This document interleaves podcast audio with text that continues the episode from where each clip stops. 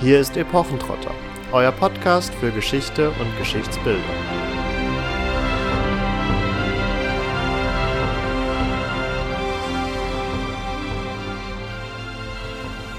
Zwischen 235 und 286 nach Christus überschlugen sich die Ereignisse in Europa, Afrika und im Orient und stürzten das römische Reich in eine tiefe Krise.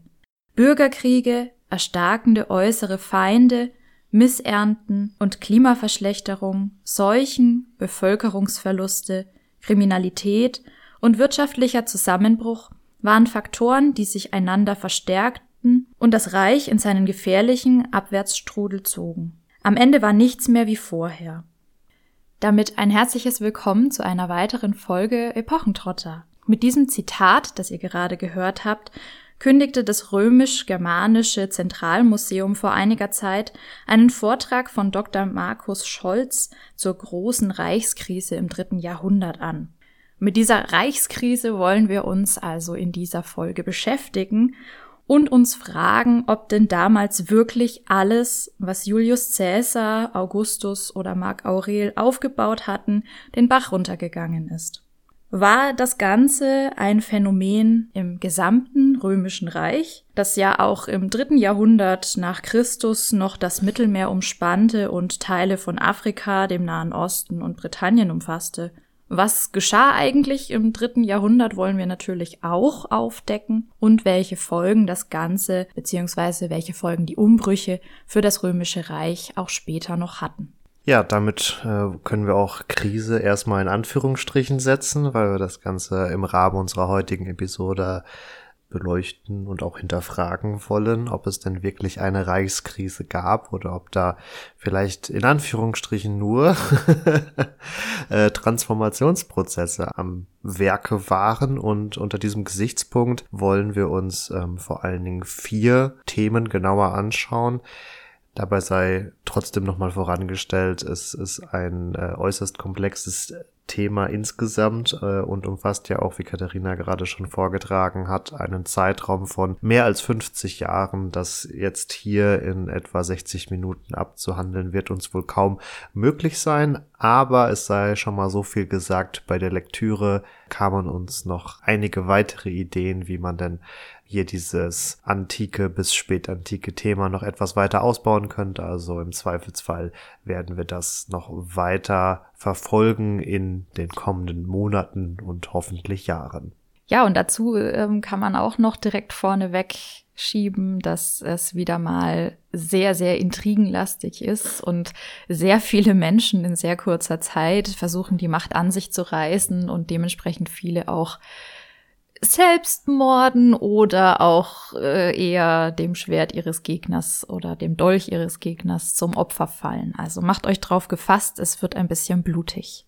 Äh, steigen wir ein mit dem ersten unserer Oberthemen, das wir nun behandeln wollen, beziehungsweise einem der Faktoren, der dazu beigetragen hat, dass hier im dritten Jahrhundert von einer Reichskrise des römischen Imperiums gesprochen wird und einer dieser Faktoren war die äußere Bedrohung, beziehungsweise streng genommen sind zwei dieser Oberthemen, die wir gleich auch noch behandeln werden, äußere Bedrohungen und die erste Bedrohung findet am Rhein und an der Donau statt. Also einem jeden bekannt ist ja sicherlich die Varusschlacht, die im Jahr 9 nach Christus stattgefunden hat, als Rom so kläglich äh, geschlagen wurde von Arminius und seinen germanischen Stämmen. Danach wird immer gerne das Geschichtsbild aufgezogen, dass die Römer sich mehr oder weniger komplett aus Germanien beziehungsweise Germania Magna, also dem freien großen Germanien, äh, rausgehalten haben. Das entspricht natürlich nicht so ganz der Wahrheit. Zum einen haben wir da noch ähm, in der unmittelbaren Nachfolge noch einige Feldzüge und ja, vor nicht allzu langer Zeit ist ja tatsächlich auch am Harzhorn, also in der Mitte von Deutschland, ein Schlachtfeld gefunden worden, was auf die 230er Jahre datiert. Und äh, das lässt uns dann doch vermuten, dass auch in den kommenden Jahren vielleicht noch der ein oder andere Nachweis gefunden wird, dass die Römer auch weiterhin in diesen Gefilden aktiv waren.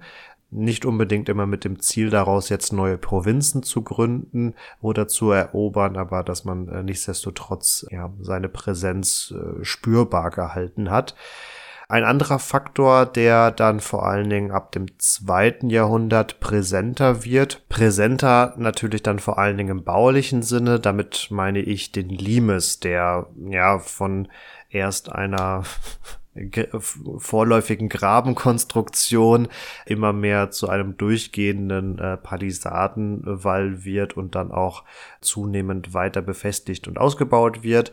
Wobei man auch hier sagen muss, das darf man sich nicht als äh, klassische Grenzbefestigung vorstellen, die das Ziel hatte, tatsächlich Barbareneinfälle abzuwehren, sondern ähm, das war in vielen Bereichen äh, letztendlich nur eine sehr präsente Grenzlinie, visuell präsente Grenzlinie, die einfach angezeigt hat, wo das römische Reich endet und äh, wo es anfängt.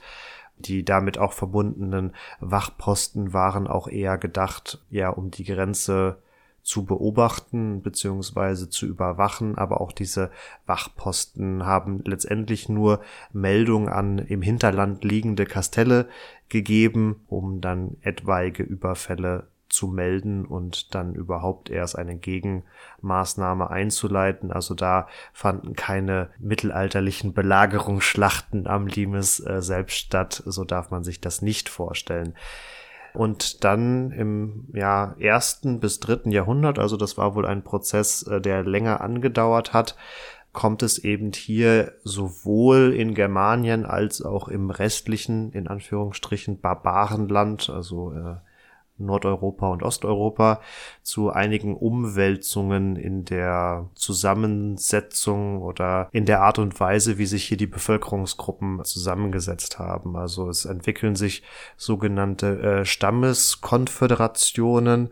Also wir haben jetzt hier nicht mehr eher sippenhaft geprägte Gruppen, die sich vor allen Dingen über ihre Verwandtschaft identifizieren und entsprechend eher kleinere Einheiten bilden, sondern es entstehen größere, aber insgesamt loser organisiertere Großgruppen, zu denen zählen unter anderem die Alamannen, die Franken und auch die Goten. Und die beginnen nun vermehrt auch im dritten Jahrhundert dann Einfälle beziehungsweise Überfälle in das äh, römische Reich zu unternehmen da muss man sagen, dass das in Teilen die Römer scheinbar etwas unvorbereitet getroffen hat. Also sie scheinen sich nicht immer so ganz der Situation jenseits der Grenze bewusst gewesen zu sein, denn zumindestens die Skythen, die dann vor allen Dingen im Donauraum, also heutiges Bulgarien unter anderem, aktiv waren, beziehungsweise da in die Provinzen Mösia und Thrakia äh, eingefallen sind, dass die am Anfang von den Römern noch für Skythen gehalten wurden, also dieses nomadenhafte Reitervolk, das uns ja auch bei der Amazonenfolge schon begleitet hat, die zu diesem Zeitpunkt aber in Anführungsstrichen schon als eher ausgestorben zu gelten haben. Und ja, entsprechend war man da wohl nicht so auf dem aktuellsten Stand. Gerade dieser Punkt der Informationsverbreitung ist ja auch durchaus kein irrelevanter in einem so großen Reich wie dem römischen. Und ja, ich finde das einfach einen, einen furchtbar interessanten Aspekt, wenn man sich vorstellt, wie erfährt man in Rom, wo ja doch irgendwie so der Hauptsitz des Ganzen ist, wie erfährt man da von Überfällen, von Einfällen, von irgendwelchen germanischen Volksstämmen in Grenzgebiete, in Grenzregionen. Also spielt da sowas wie der Limes dann irgendwie eine Rolle oder läuft das überboten? Wie muss man sich das eigentlich vorstellen? Naja, also zum einen muss man erstmal festhalten, dass in dieser Zeit Rom nur noch bedingt das Zentrum der Macht war. Also äh, die verschiedenen Kaisersitze, die im dritten und vierten Jahrhundert dann auch ganz woanders waren, äh, waren meistens viel grenznaher. Also mhm. äh, da war man sich der Tatsache bewusst, dass der Kaiser eher an den Grenzen aktiv werden musste, um eben diese Bedrohungen abzuwehren oder zumindestens das zu koordinieren. Und aus diesem Grund haben wir ja auch hier an den Grenzen die Mehrheit der Truppen stationiert. Also die Legionen ver verstanden sich in dieser Zeit primär eigentlich als Grenzsoldaten, die im Inneren eigentlich nur noch bedingt Aufgaben erfüllt haben und entsprechend hier in äh, Legionskastellen beziehungsweise dann auch in ihren Unter- oder Nebenkategorien Auxiliarkastellen und auch Numeruskastellen dann vor allen Dingen am Limes beziehungsweise an den Grenzen selbst stationiert waren und ja, da wird dann auch viel über äh, Pferdeboten etc. kommuniziert worden sein wo wir jetzt dann schon bei den Legionen quasi auch sind. Eine Reaktion des römischen Imperiums auf diese neue Bedrohung war unter anderem eben auch die Truppenkontingente an den Grenzen weiter zu verstärken und hier mehr Soldaten zu stationieren.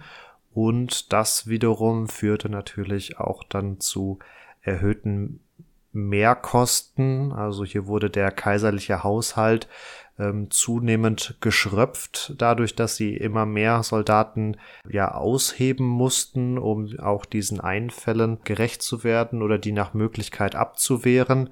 Und ja, was das für Folgen hatte, darauf kommen wir gleich nochmal genauer zu sprechen. Ja, man darf nämlich nicht unterschätzen, wie teuer solche Grenzstabilisationsprozesse sind und überhaupt auch Militär zu unterhalten.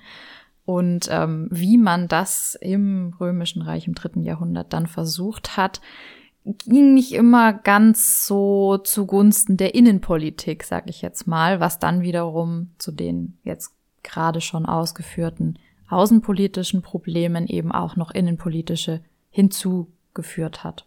Als abschließenden Punkt zu dieser Barbarenbedrohung, die ja zum einen auch dann in weitläufigen ja, Brandschatzungsfeldzügen der Goten halt auf dem Balkan führte, beziehungsweise in den uns eher bekannten Gefilden dann auch zum sogenannten Limesfall führten, also dass die Alamannen, die hier vor allen Dingen aktiv waren, auch dann zusehends im sogenannten Dekomatenland äh, gesiedelt haben, also jenem Land, was ja heutzutage so ganz grob vor allen Dingen Baden-Württemberg ist, aber auch Teile von Bayern eben unter anderem.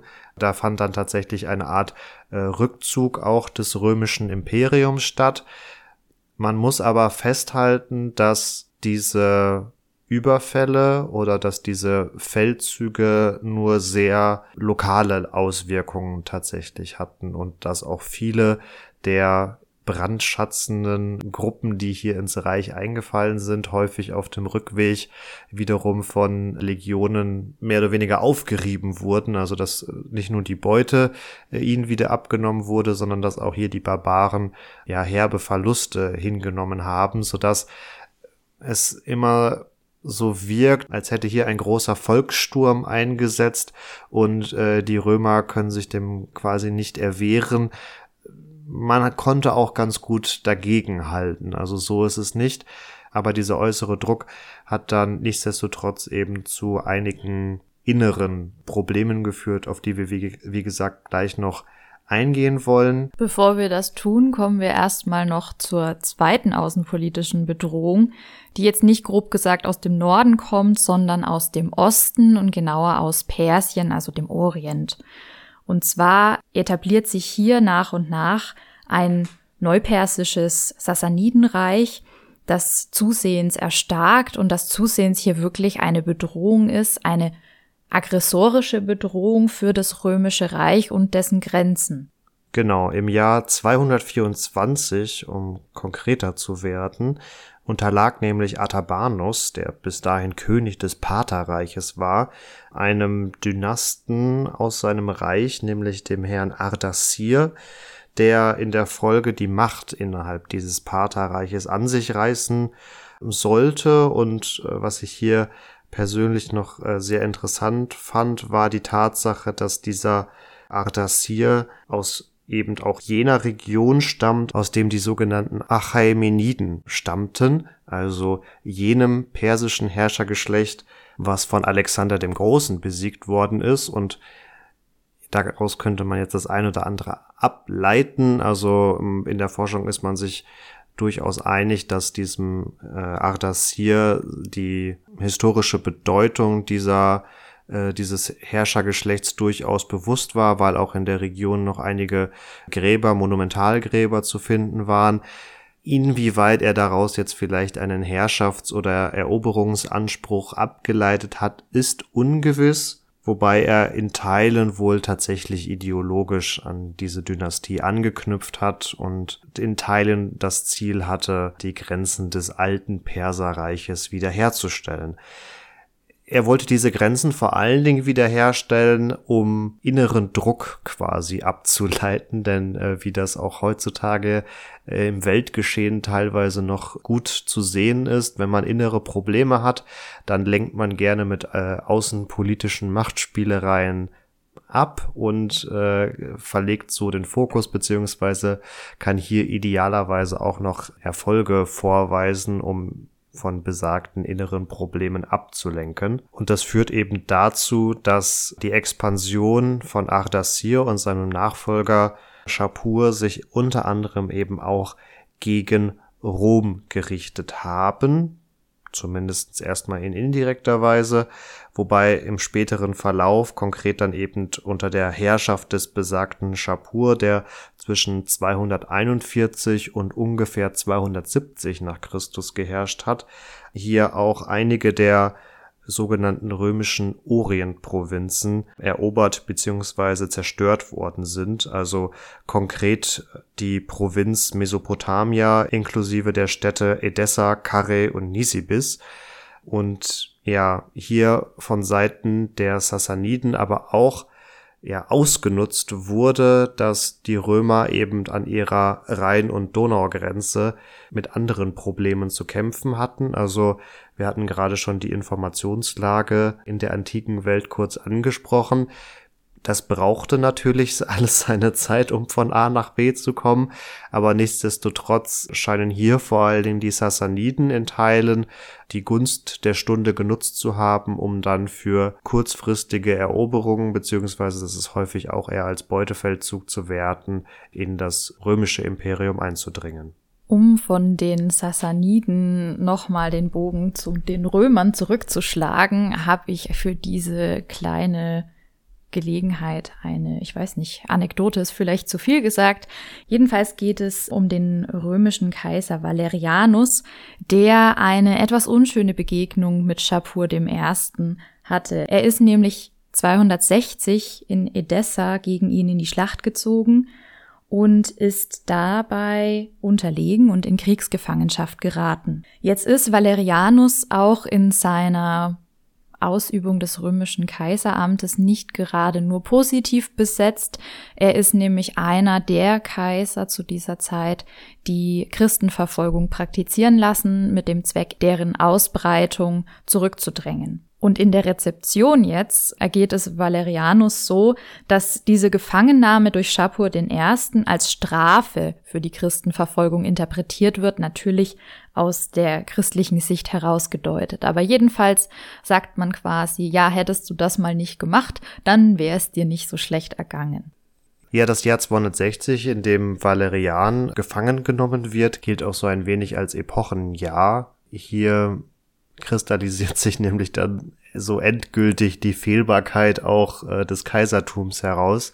Und damit kommen wir nach den beiden äußeren Faktoren, also den äh, Stammeskonföderationen, die über Rhein und Donau eindringen und der neuen Dynastie im Pater beziehungsweise jetzt Sassanidenreich zu den in Teilen daraus resultierenden Konsequenzen für die Innenpolitik, beziehungsweise wären das vielleicht auch Faktoren, die auch ohne diese äußere Bedrohung zum Tragen gekommen wären, aber die jetzt dadurch auf jeden Fall nochmal katalysiert und beschleunigt werden. Und da haben wir zum einen die Usurpationen, also die es sind keine Staatsstreiche. um, also vielleicht steige ich dann auch äh, direkt damit ein, um den Unterschied klar zu machen und vielleicht auch damit aufzuzeigen, was dann dementsprechend eine Usurpation ist. Also bei einem Staatsstreich räume ich meinen Kontrahenten erst aus dem Weg und sage dann, hallo, ich bin der neue Herr im Hause.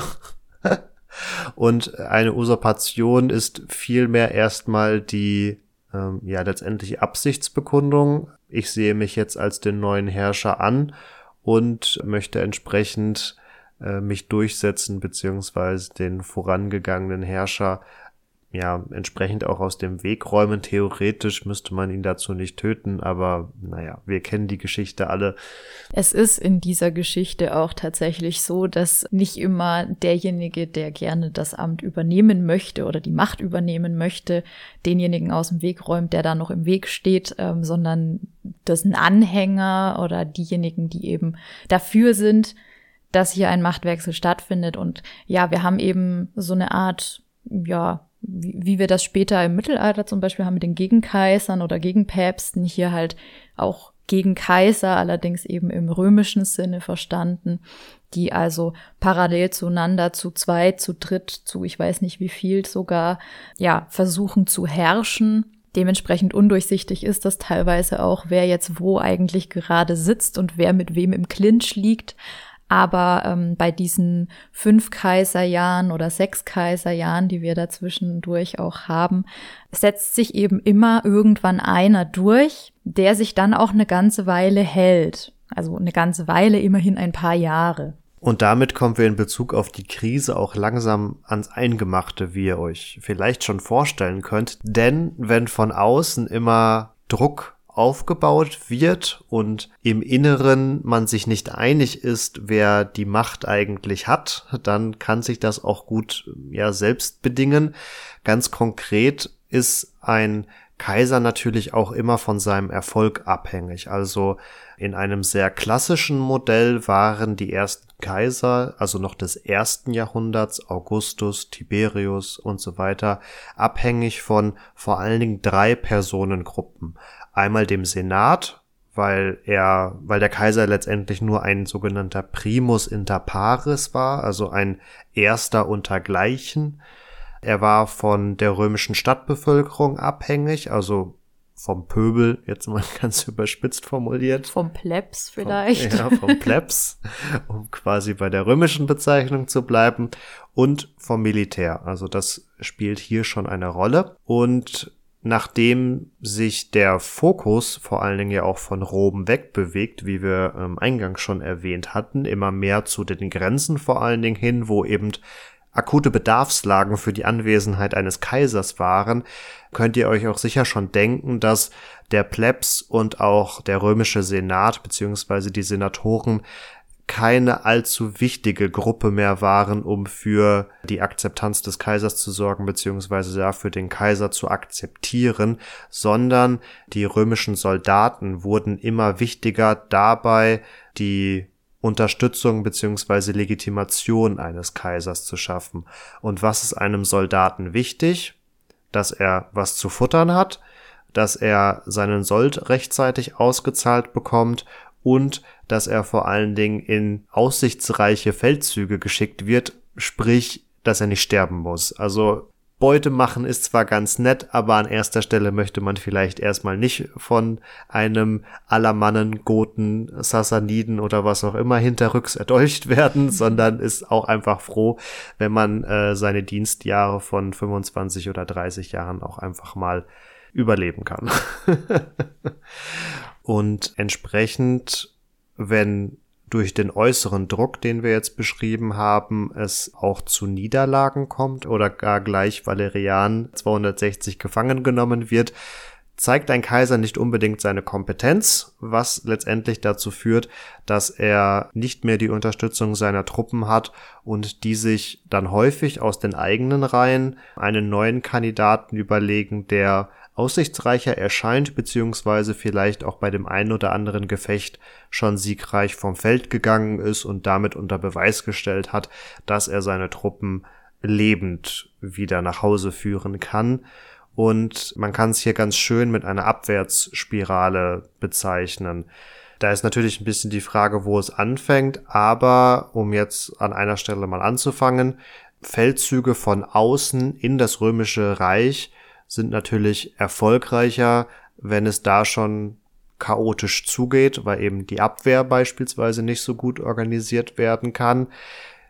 Gleichzeitig, wenn dann durch erfolgreiche Beutezüge oder Feldzüge durch die besagten äußeren Bedrohungen Kaiser wieder abgesetzt werden oder erdolcht werden und neue ausgerufen werden, sorgt das ja nicht unbedingt dann dafür, dass die Abwehr besser organisiert werden kann, sprich, dass die nächsten Feldzüge, also ganz stupide formuliert, immer erfolgreicher werden und es so eigentlich in Anführungsstrichen nur schlimmer werden kann. Und der Unterschied zwischen Staatsstreich und Usurpation in der praktischen Umsetzung ist ja an dieser Stelle auch noch, dass dadurch, dass nicht erst Tatsachen geschaffen werden und man dann einen neu, neuen Herrscher ausruft, sondern den neuen Herrscher erst aufruft, äh, ja auch automatisch eine gewisse Konfrontationssituation geschaffen wird, weil der alte Herrscher ja nicht einfach sagt,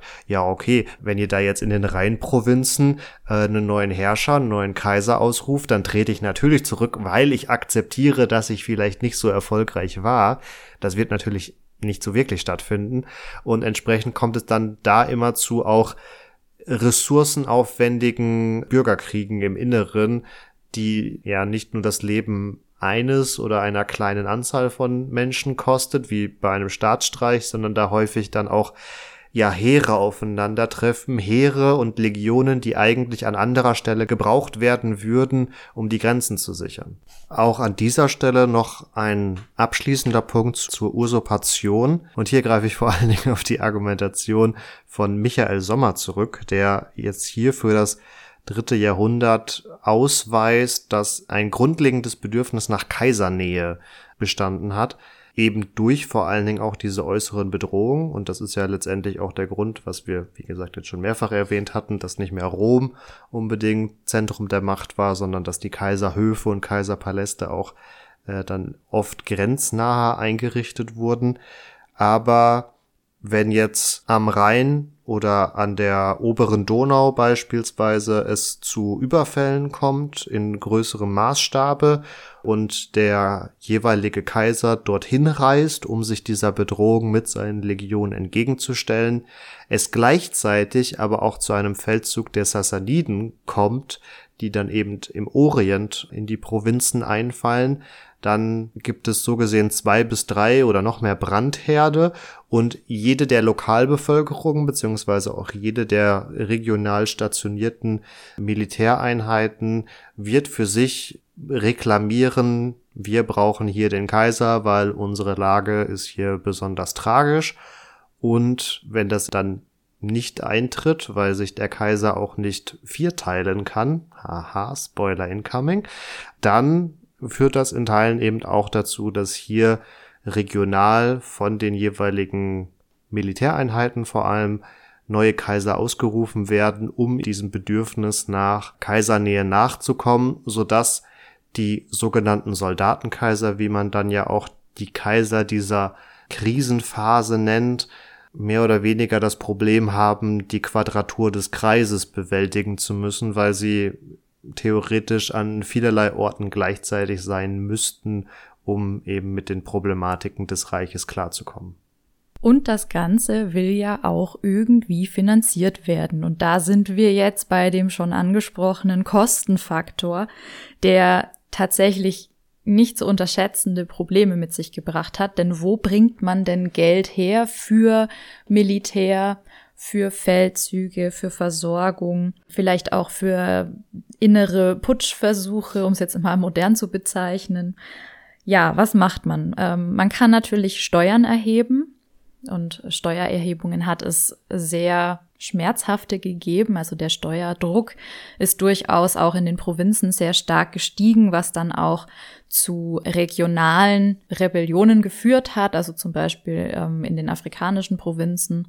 Aber man hat auch eine sogenannte Münzverschlechterung angestrebt. Also die Münzen sind in ihrem Wert einerseits verfallen und wurden auch nicht mehr so hochwertig hergestellt. Also man hatte da wirklich versucht, an allen Ecken äh, und Enden zu sparen und ja, das Geld eben in die schon angesprochenen Dinge zu stecken stattdessen, weil es unabdingbar war, die Macht auch natürlich zu sichern. Man wollte eben auch als Soldatenkaiser natürlich auf keinen Fall das römische Reich als ganzes und als großes Imperium aufgeben obwohl man dann teilweise eben auch drei, vier, fünf, sechs parallel regierende Personen hatte, die dann natürlich, wie Marvin schon gesagt hat, in den verschiedenen Regionen ansässig waren, wo eben solche Probleme aufgetreten sind. Bevor wir jetzt auf das ein oder andere noch ein bisschen stärker den Fokus legen, möchte ich ganz kurz vorab den Begriff Soldatenkaiser noch, noch mal ansprechen. Denn das heißt jetzt nicht, dass plötzlich ein Soldat Kaiser wird, sondern es heißt, dass ein Kaiser von Soldaten an die Macht gebracht wird und nach dieser Machterteilung auch weiter auf eben die Soldaten und deren Unterstützung angewiesen bleibt. Also es ist, wie wir schon kurz angesprochen haben, ein Kaisertum, das eben ausschließlich auf Militär und nicht mehr auf Senat und Bürger von Rom gestützt ist und diese Soldatenkaiser stammen jetzt auch nicht mehr zwangsläufig aus dem römischen Ritterstand oder dem Senatsadel, sondern das können jetzt Personen aus ja, ganz einfachen Verhältnissen sein, die zum Teil eben auch ungebildet sind und damit nicht mehr dieses Ideal des Philosophenkaisers auch zum Beispiel erfüllen. Und entsprechend auch als Soldatenkaiser Soldaten gewesen sein können. Also es schließt sich nicht aus. Ja, aber egal. Und diese von dir gerade nochmal so schön angesprochene Abhängigkeit von den Soldaten führte dann unter anderem auch dazu, und das gab es auch in den vorangegangenen Jahrhunderten durchaus schon, dass vor allen Dingen dann bei der Machterhebung zum Kaiser auch sogenannte Donative, also Geschenke letztendlich, ausgegeben werden mussten. Also es war jetzt nicht vertraglich geregelt, dass die erteilt werden mussten, aber die Soldaten haben erwartet, ah, es gibt einen neuen Kaiser, das heißt, es gibt wieder eine Sold Sonderzahlung. Und nachdem man ja auch dann zeigen wollte, dass man qualifizierter ist als der vorangegangene Kaiser, führte das häufig auch dazu, dass diese Donative größer und üppiger ausfallen mussten als bei dem vorangegangenen Kaiser oder vielleicht bei dem Gegenkaiser, wo man jetzt dann durch die Donative auch möglicherweise seine Truppen abgraben wollte, bezahlte sie quasi für den Seitenwechsel. Wie gesagt, diese Donative gab es in den vorangegangenen äh, Jahrhunderten auch schon und sie stiegen auch da schon in ihrem Umfang, was nicht erst seit, du hast es am Anfang erwähnt, 235, also der Beginn der Herrschaft von Maximinus Thrax, der so als der erste Soldatenkaiser gilt, dazu geführt hat, dass der kaiserliche Haushalt zunehmend klammer wurde, weil man zum einen größere Geschenke verteilen musste und es gleichzeitig aufgrund der äußeren Bedrohungen mehr Truppen bedurfte. Spricht man dann da schon von einem exponentiellen Wachstum? Oh Gott. Mathematiker voraus, wenn sich beides vergrößert, ist das schon exponentiell. Egal. Es würde auf jeden Fall mehr, bedeutend mehr. Was dann schon auch vor dieser sogenannten Soldatenkaiserzeit dazu führte, dass eine Möglichkeit der Kaiser war, minderwertigeres Geld in den Umlauf zu bringen. Man stand ganz konkret vor dem Problem, dass die Ausgaben immer höher wurden, aber nicht wirklich Möglichkeiten vorhanden waren, um jetzt die Einnahmen auch großartig zu erhöhen. Entsprechend verringerte man den Edelmetallwert oder Anteil in den jeweiligen Münzen und verkaufte es in Anführungsstrichen so dass der Denar immer noch ein Denar wert sei, obwohl er so gesehen nicht mehr seinen Silber oder seinen passenden Silberwert auch tatsächlich in der Münze trug, sondern es mehr und mehr zu einer Symbolwährung verkam, wie auch heutzutage ein Papierschein eigentlich keine 500 Euro wert ist, wobei es keine 500 Euro Scheine mehr gibt. Aber ihr wisst, was ich meine. Und das führte dann vor allen Dingen auch in der Phase des dritten Jahrhunderts immer wieder zu ja auch Münzreformen, also dass beispielsweise unter Caracalla, der jetzt noch zur Dynastie der Severa gehörte und so gesehen streng genommen noch kein Soldatenkaiser war, aber nichtsdestotrotz am Anfang des dritten Jahrhunderts regierte, in Ergänzung zum Denar der sogenannte Antoninianus eingeführt wurde, der den nominellen Wert eines Doppeldenars, also zweier Denare hatte, aber rein faktisch bei seiner Erstprägung nur das anderthalbfache des Silbergehalts überhaupt in sich trug. Also dieses neue Münzstück als solches war so gesehen schon eine Mogelpackung und wie das auch dann für die nachfolgenden Jahrhunderte und Jahrtausende bis heute gilt, wenn ich mehr Geld drucke, würde man heute sagen. Früher hat man mehr Münzen geprägt, führt das automatisch zu Inflation. Also das kann immer nur ein sehr temporär eingesetztes Mittel der Wahl sein, um seinen Finanzproblemen zu begegnen. Du hattest am Anfang des, dieses vierten Punktes mit auch den ja, finanziellen und wirtschaftlichen Umschwüngen auch die erhöhte Steuerlast äh, angesprochen. Mhm.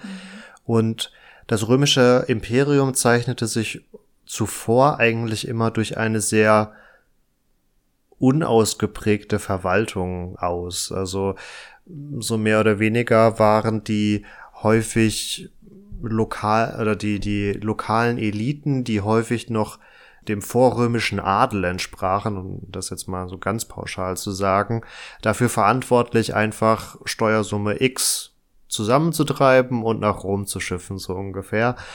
War jetzt vielleicht nicht so unbedingt das effektivste und gleichzeitig sorgte diese sehr unausgeprägte Verwaltung auch dafür, dass man irgendwie ein bisschen flexibler war und selber gar nicht so präsent in den Provinzen sein musste. Also man ließ da relativ viel Spielraum hatte dadurch aber auch geringere Kosten.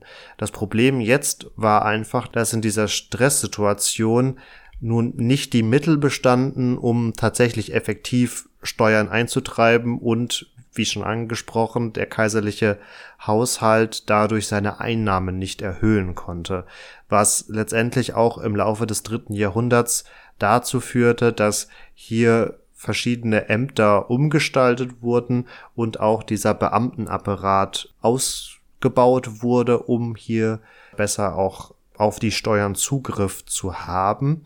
Das erhöhte zwar die Einnahmen für den Kaiser, sorgte aber gleichzeitig natürlich auch für erhöhte Kosten, weil jetzt mehr Beamte, verwaltende Personen bezahlt werden mussten, so dass wie von dir schon angesprochen, die Steuerlast so ganz grundlegend im Römischen Reich in dieser Phase durchaus anstieg. Ein fast schon eigenes Thema ist dann noch die generelle wirtschaftliche Lage des römischen Imperiums im dritten Jahrhundert, die gerade in der älteren Forschung immer als relativ prekär bezeichnet wurde oder als sich in einem Abschwung befindend.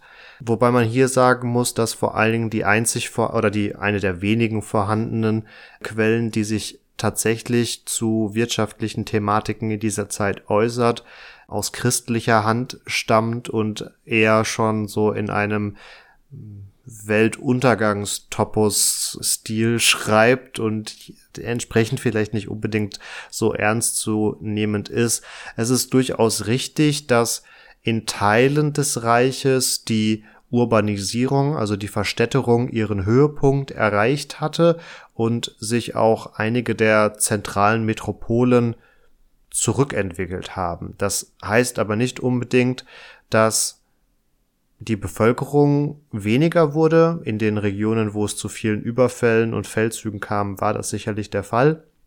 Nichtsdestotrotz ist in anderen Bereichen auch einfach eine gewisse Umschichtung zu beobachten, die für frühere Althistoriker und Archäologen vielleicht noch gar nicht so nachzuvollziehen waren, weil man da zunächst natürlich vor allen Dingen in den Zentren oder in den Metropolen geforscht hatte und vom Umland noch nicht so ein, ein Bild gewonnen hatte. Neuere Forschungen haben aber ergeben, dass beispielsweise in Britannien oder auch in Gallien oder auch in Spanien, also so eher in den Westprovinzen, die ländliche Struktur sich weitaus stärker ausprägt, also dass hier aus Dörfern auch kleinere Städte wurden etc., aber gleichzeitig die großen Stadtzentren eher kleiner wurden. Also es hat sich so gesehen eher aufs Land verteilt Und in den Provinzen des äh, Nahen Ostens kann man auch eigentlich eher von einem Aufschwung reden, so dass man dieses Riesenreich nicht wirklich über einen Kamm scheren sollte, zum einen, und zum anderen auch so ganz grundlegend eher von Umschichtungen oder Transformationsprozessen die Rede sein sollte, statt von einer Krise. Also da hat sich das Bild der letzten Jahre einfach noch weiter angereichert und ich würde sagen, da hat man entsprechend inzwischen einfach eine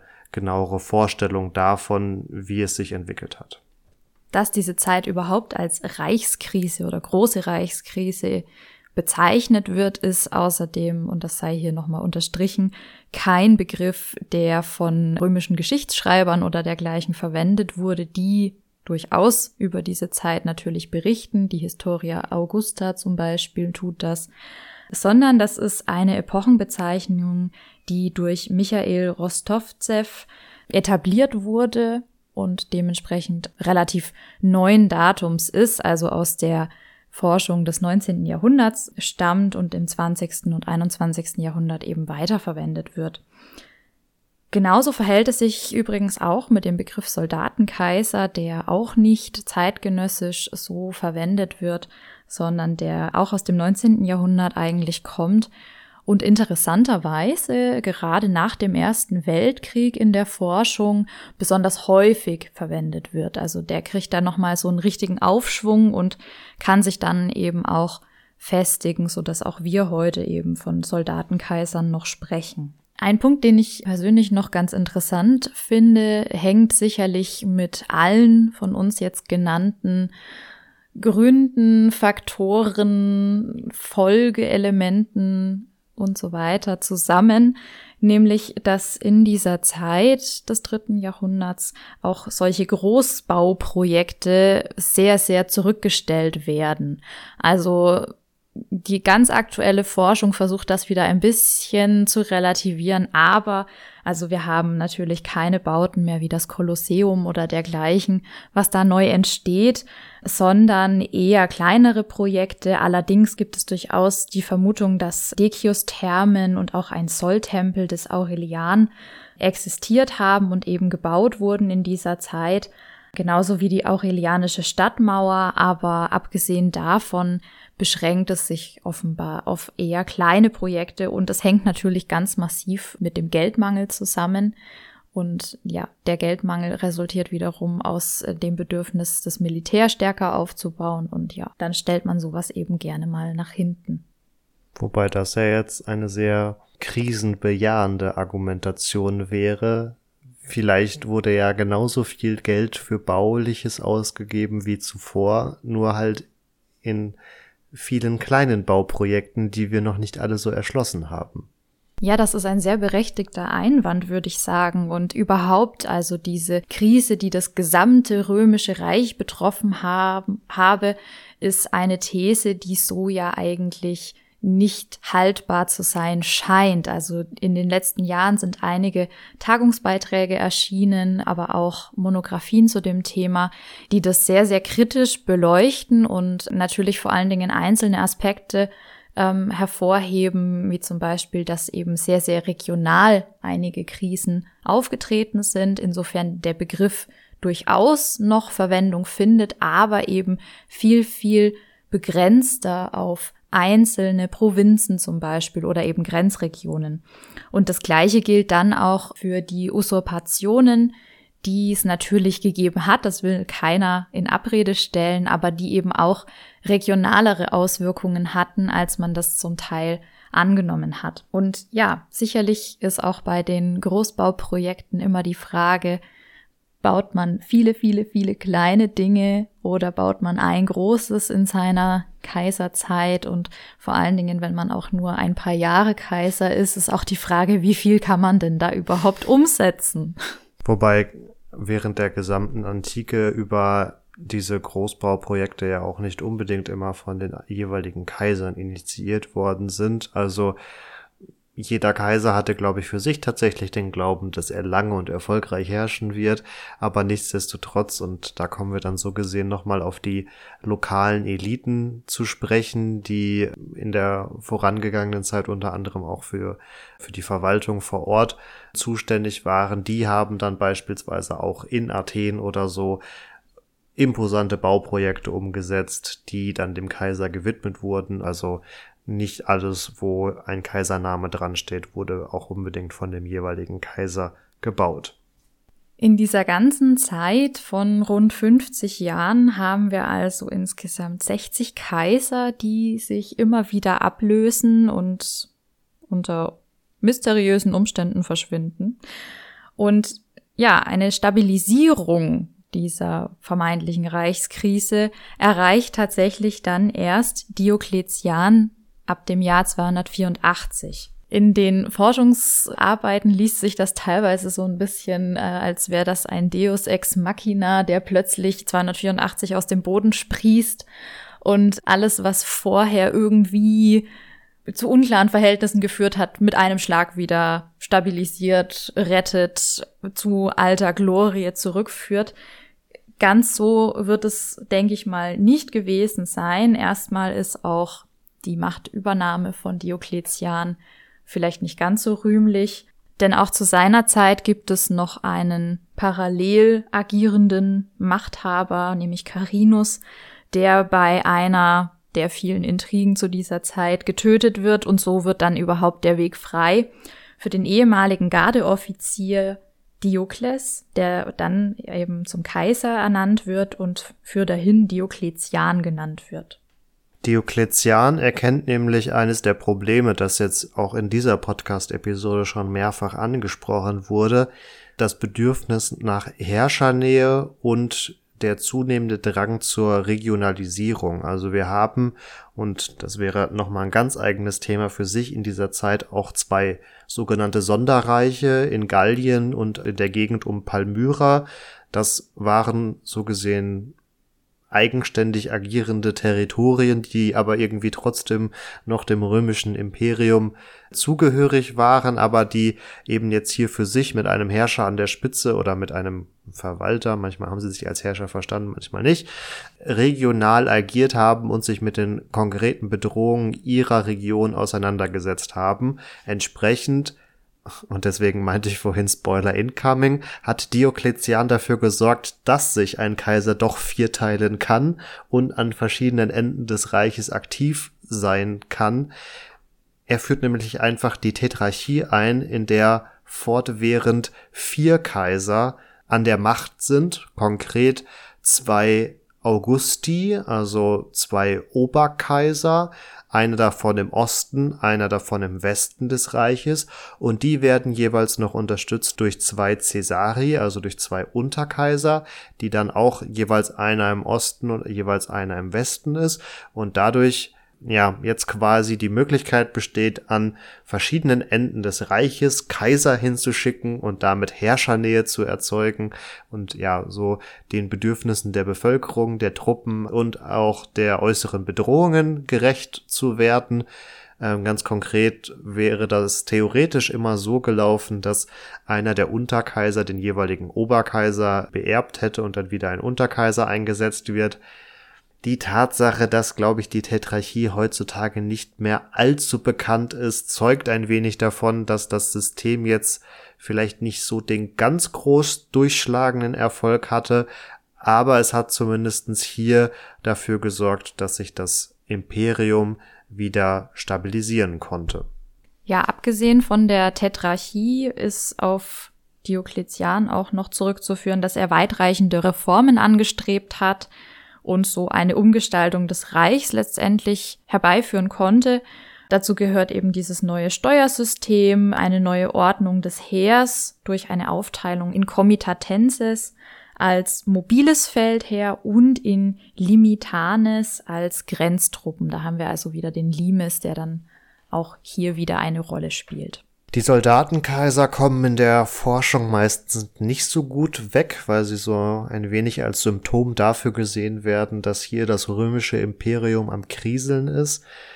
Man muss ihnen allerdings nichtsdestotrotz zugute halten, dass sie trotz dieser ganzen Regionalisierungsbestrebungen, das Reich war offensichtlich zu groß, um wirklich von einer zentralen Macht geführt und verwaltet zu werden, dass sie dem zum Trotz und auch zum Trotz der äußeren Bedrohungen es geschafft haben, das Konstrukt römisches Imperium doch zusammenzuhalten und es eben nicht sich zunehmend mehr in Sonderreiche, die dann auch tatsächlich souverän agiert hätten, äh, sich aufgesplittet hat, sondern am Ende dieser in Anführungsstrichen Krisenphase, die vielleicht auch keine Krisenphase in dem Sinne war, dass hier alles vor die Hunde gegangen ist, am Ende dieser Phase immer noch ein römisches Imperium vorhanden ist.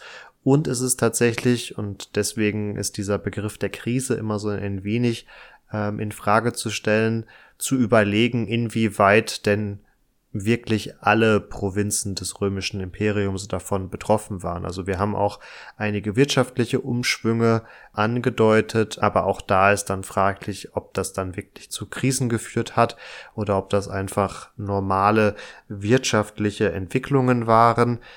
Für das Reich insgesamt nochmal gesprochen kann man, glaube ich, ganz gut abschließend festhalten, und deswegen habe ich hier gerade eher von einem Stresstest gesprochen, dass Probleme, die so in der Gründungsidee fast schon dieses römischen Kaisertums enthalten waren, hier erstmalig, zumindest in einem größeren Umfang, deutlich geworden sind und man sich entsprechend damit auseinandersetzen musste, was dann auch zu der ein oder anderen Veränderung im Kaisertum geführt hat, was allerdings an dieser Stelle auch noch mal zu weit führen würde, aber weil wir es vorhin schon angesprochen hatten, der Kaiser als solcher war ja eigentlich primus inter pares, also hat davon nicht wirklich einen allzu umfangreichen Herrschaftsanspruch theoretisch ableiten können und war immer abhängig von ja, der Akzeptanz relevanter Bevölkerungsgruppen, hier im dritten Jahrhundert eben vor allen Dingen die des Militärs und diese mangelnde Legitimation aus dem Amt quasi selbst heraus führt dann eben auch hier dann dazu, dass sich gewisse Schwächen im System als solchen gezeigt haben. Und das führt dann unter anderem auch dazu, dass Kaiser wie Aurelian, die dann im späteren dritten Jahrhundert aktiv sind, sich zunehmend auch auf eine Art ja, Gottes Gnadentum beziehen, also wie wir das auch dann vor allen Dingen von mittelalterlichen Herrschern kennen, die ihre Amtsgewalt davon ableiten, dass sie vermeintlich von Gott selbst damit beauftragt worden sind. Also hier sind enorm viele Prozesse im Gange, die wir hier nicht alle abbilden konnten, aber ich würde entsprechend abschließend eher von einer Transformation, denn von einer Krise des römischen Reiches sprechen. Damit kehren wir aus der Zeit des dritten Jahrhunderts wieder in die Gegenwart zurück, in der ihr uns sehr gerne Feedback geben könnt. Zum einen über die bekannten sozialen Kanäle Facebook und Instagram. Ihr könnt uns aber auch erreichen unter kontakt.epochentrotter.de und auf unserer Webseite unter epochentrotter.de auch finden. Wir sind zu hören über alle gängigen Podcast-Apps, Portale, über YouTube und was es sonst noch so gibt, um Audiodateien abzuspielen. Und Feedback könnt ihr uns in dieser vorweihnachtlichen Zeit auch wieder einmal über unsere Seite geben. Und zwar könnt ihr hier eine Weihnachtsumfrage machen und uns einfach mal in ein paar Punkten weiterhelfen, was euch gefällt, was euch vielleicht auch nicht gefällt und uns gerne auch natürlich individuell Rückmeldungen geben. Den Link zu dieser Weihnachtsumfrage findet ihr in den Show Notes. Wir würden uns da sehr freuen, wenn ihr die ausfüllt. Damit bleibt mir noch zu hoffen, dass ihr hoffentlich viel Spaß mit dieser Episode hattet, beim nächsten Mal auch wieder einschaltet und macht's gut. Ciao, ciao. Macht's gut und bleibt gesund.